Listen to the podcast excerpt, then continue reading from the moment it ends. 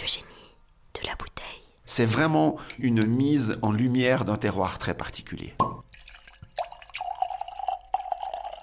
Le désalé Haute-Pierre, c'est une parcelle où on sélectionne que les vieilles vignes, les vignes de plus de 25 ans.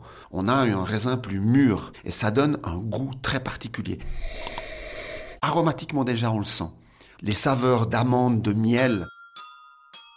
La pierre du désalais, c'est quasiment un pléonasme parce que c'est une relation euh, intime pour le chasselas qui pousse et qui prend cette minéralité particulière de la roche, mais aussi des murs de pierre. C'est pour ça que mes parents ont donné ce nom à ce vin. C'est parce que la surface des murs est plus importante que la surface de terre que l'on cultive.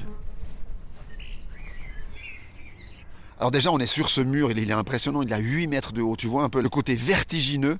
On voit les vignes qui descendent euh, en différentes euh, terrasses comme ça, jusqu'au lac. Et là, on voit l'herbe. Alors l'herbe, évidemment, ça c'est le propre de la culture biologique. On en a beaucoup. On a de l'origan, on a de la menthe, des figuiers qui poussent naturellement. C'est incroyable. Moi, j'adore cette culture qui fait de la place à la nature, qui partage avec la nature.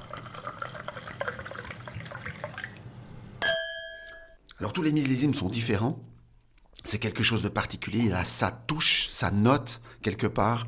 Chaque désalé de pierre que vous découvrirez, peu importe le millésime, c'est une nouvelle aventure. Pour moi, c'est un vin de méditation, donc on peut très bien le boire tout seul pour le, plaisir en fait du voyage que le vin offre.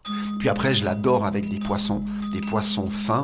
Puis évidemment, alors sur les, les fromages à pâte dure qui ont été euh, élevés par euh, des fromagers plus de 36 mois, c'est un délire. Je suis Blaise Dubout, vigneron à Épaisse, la 17e génération dans cette famille qui cultive cette terre de Lavaux.